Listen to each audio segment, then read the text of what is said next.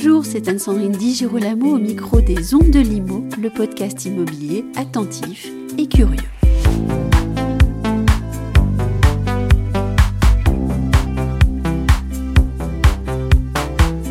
On a besoin de loger, il faut taper dans, dans tous les secteurs. Nous sommes à moins de 15 jours de l'élection présidentielle. Au rang des sujets qui préoccupent les Français, le pouvoir d'achat et donc, en filigrane, le logement, premier poste de dépense des ménages. Derrière la question sensible du logement en France, celle de la crise écologique, celle de la transition énergétique, celle de la rénovation de l'habitat français, celle enfin de la construction, malheureusement en berne. Dans une période d'incertitude et de questionnement, la veille d'une élection importante en France et en marge d'un conflit qui confronte l'Europe avec des enjeux qu'elle pensait pouvoir oublier, l'AFNAIM, l'association Pluriance et l'UNIS ont présenté un agenda logement 2022, une feuille de route des priorités pour le logement. Leurs propositions sont fortes, à la fois pleines de bon sens et parfois de créativité. Bon sens tout d'abord, avec la création d'un ministère de l'Habitat explicité par Daniel Dubrac et Jean-Michel Camison. C'est une question de stratégie, d'organisation, de mise en œuvre, de coordination. Exactement. Aujourd'hui, on s'appuie sur trois ministères dans nos métiers. Vous avez toute la partie euh, euh, copropriété qui est, qui, est, qui est, gérée par la justice, par la chancellerie, et vous avez toute la partie logement pur qui est gérée, et avec une grosse tendance sociale, qui est gérée par le ministère du Logement, mais qui est sous tutelle du ministère de, la Transition écologique. Et l'arbitre, c'est Bercy. Donc c'est vrai que parfois, c'est un peu le parcours du combattant. On appelle de nos voeux un grand ministère qui serait capable de regrouper ces trois entités je pense que Bercy ne rentrera pas dans la danse, mais au moins avoir une certaine autonomie euh, qui nous permettrait d'avoir une vision quand même vachement plus claire des moyens qu'on pourrait avoir. Un ministère de l'Habitat, première pierre posée à l'édifice d'une politique nouvelle et volontariste en faveur du logement en France. La seconde proposition de la FNAIM de Pluriance et de l'UNIS concerne, sans surprise, la question de la rénovation énergétique.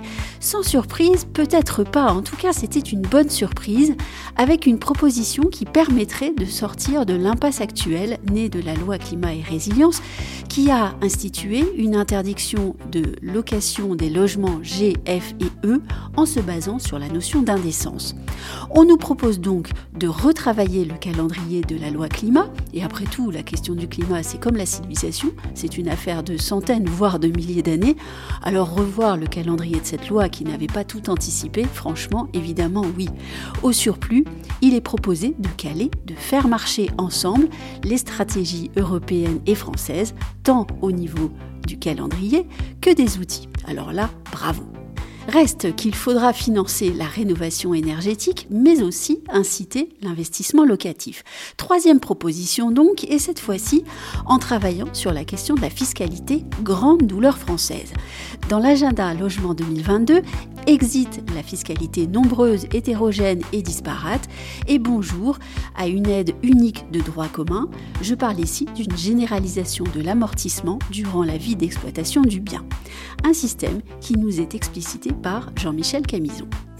L'amortissement, c'est quoi? Bah, C'est le fait de pouvoir, sur une période longue, qu'on estime aux, alentours de 40 ans, la vie d'un bien, de pouvoir euh, déduire de ses revenus fonciers et plus de son revenu imposable euh, un certain montant, un certain pourcentage de la valeur de son bien. C'est ça l'amortissement. En gros, l'amortissement, ça caractérise l'obsolescence du bien. Donc ça, c'est ce que nous mettons en avant et, que nous appelons de nos voeux. Et euh, là où c'est novateur, euh, c'est que l'amortissement, tel qu'on le souhaite, s'adresse à l'ensemble du parc en location. S'adresse à l'ensemble du parc locatif et plus uniquement à des bouts de parc locatif comme le Pinel par exemple, comme le neuf. Ça permet quoi? Ça permet de redonner de l'appétence aux bailleurs privés sur euh, le logement. Hein. ça fait, on va dire, des années que le parc locatif diminue d'année en année effectivement, on, voit maintenant depuis deux ans un petit peu plus de, volonté des institutionnels de revenir dans l'habitation.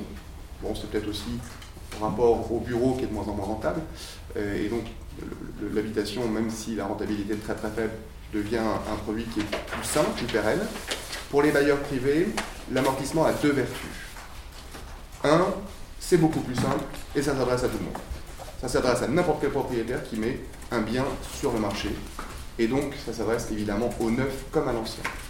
Ce qui est important, c'est l'ancien. Je vous rappelle que globalement, il, se fabrique à peu près 150 000 logements neufs par an sur un parc locatif de 7 millions dans le privé. Donc vous voyez bien où est l'intérêt, hein. autant travailler sur les grandes masses.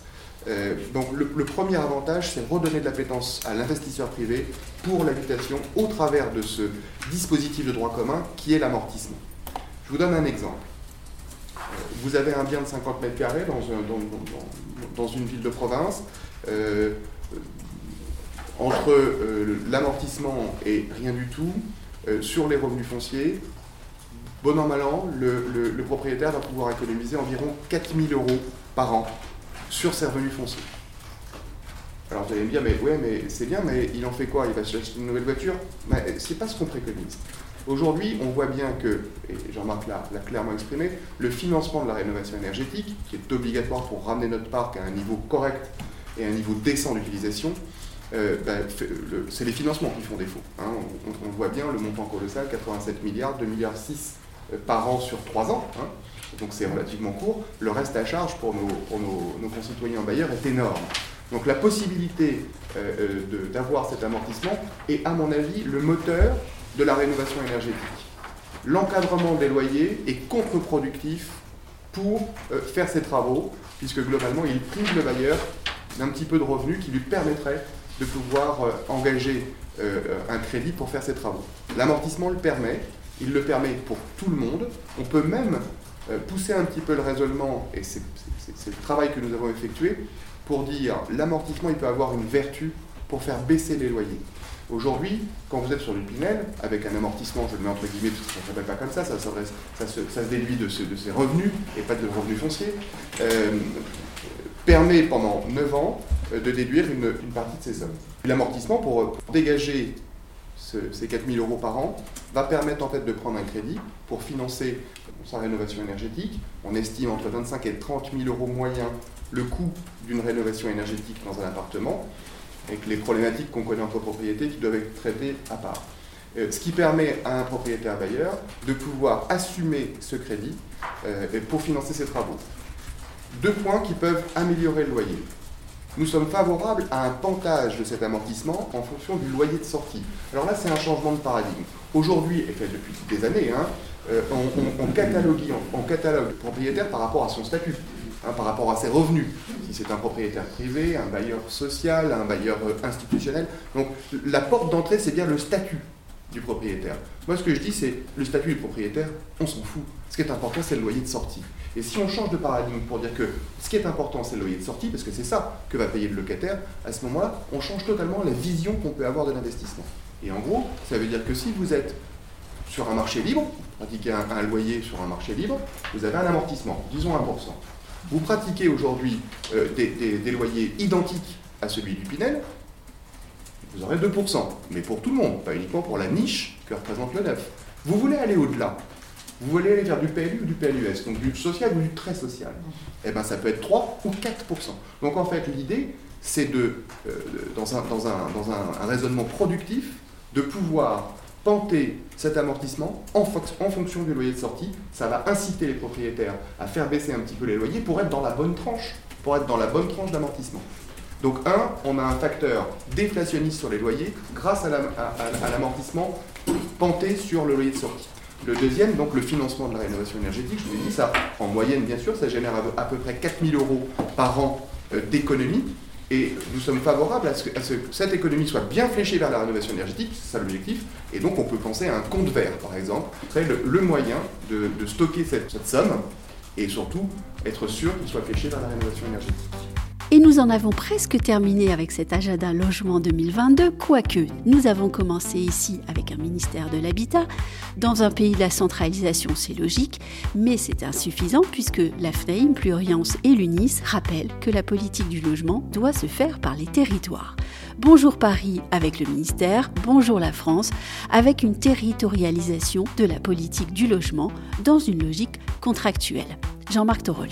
Nous pensons effectivement que nous avons euh, un enjeu de territoire en ce sens qu'il appartiendrait à chaque collectivité territoriale, on pense le PCI, de dresser la cartographie de l'indécence énergétique de ces logements et d'avoir une politique adaptée avec l'aide de la région et de l'État au regard de réalités patrimoniales qui sont les leurs. Imaginez aujourd'hui ce qui se passe, il faut bien prendre conscience.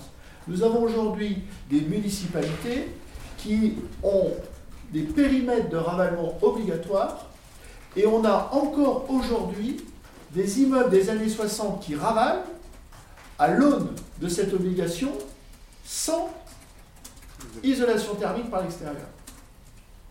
Et quand on a discuté avec des élus, je pense qu'ils n'avaient même pas compris encore climat et résilience.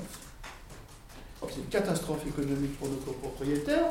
Et, euh, et cette politique de la rénovation, qui doit être une politique d'intérêt général sans, j'allais dire, sous-jacent politicien, elle doit être complètement appréhendée par les collectivités territoriales et complètement déclinée en fonction des spécificités territoriales.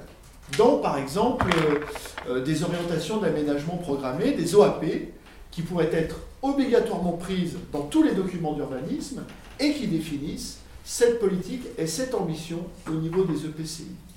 Donc, en réalité, c'est ça pour nous, parce que je pense que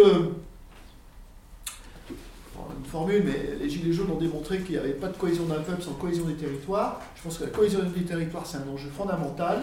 On ne peut pas avoir de la rénovation énergétique à deux vitesses dans les territoires. On ne peut pas avoir ici des moyens et là pas de moyens.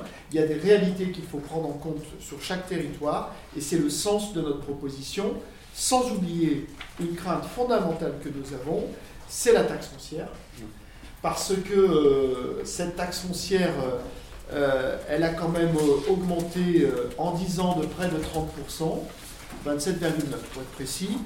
On est extrêmement méfiant par rapport à cet enjeu-là, parce que nous, notre enjeu, c'est que cet impôt ne doit pas demain devenir confiscatoire, c'est-à-dire qu'il atteindrait un tel niveau qu'il euh, obère gravement la capacité financière de nos propriétaires, quels qu'ils soient, ou de nos accédants, quels qu'ils soient. Et comme la politique de décentralisation a été assise en partie sur la fiscalité immobilière, je pense que là, il y a un enjeu. On retiendra quand même que les droits de mutation ont augmenté de 4,7 milliards d'euros au profit du département avec l'augmentation des prix et des volumes. Et je pense que là aussi, il eût été peut-être raisonnable de prévoir des réserves au sein de ces, collectivités par rapport à des cycles. Et euh, on n'en parle pas beaucoup, mais enfin, tout le monde se nourrit aujourd'hui, et de la hausse des prix que certains dénoncent, et des volumes qui sont plutôt une bonne nouvelle, évidemment, dans ce contexte-là. Allez, on termine ce sujet sur l'agenda logement 2022 avec les quatre mots-clés choisis par l'AFNAIM Pluriance et l'UNIS ministère, transition énergétique, amortissement et territoire. Pour le ministère, nous serons maintenant très vite fixés.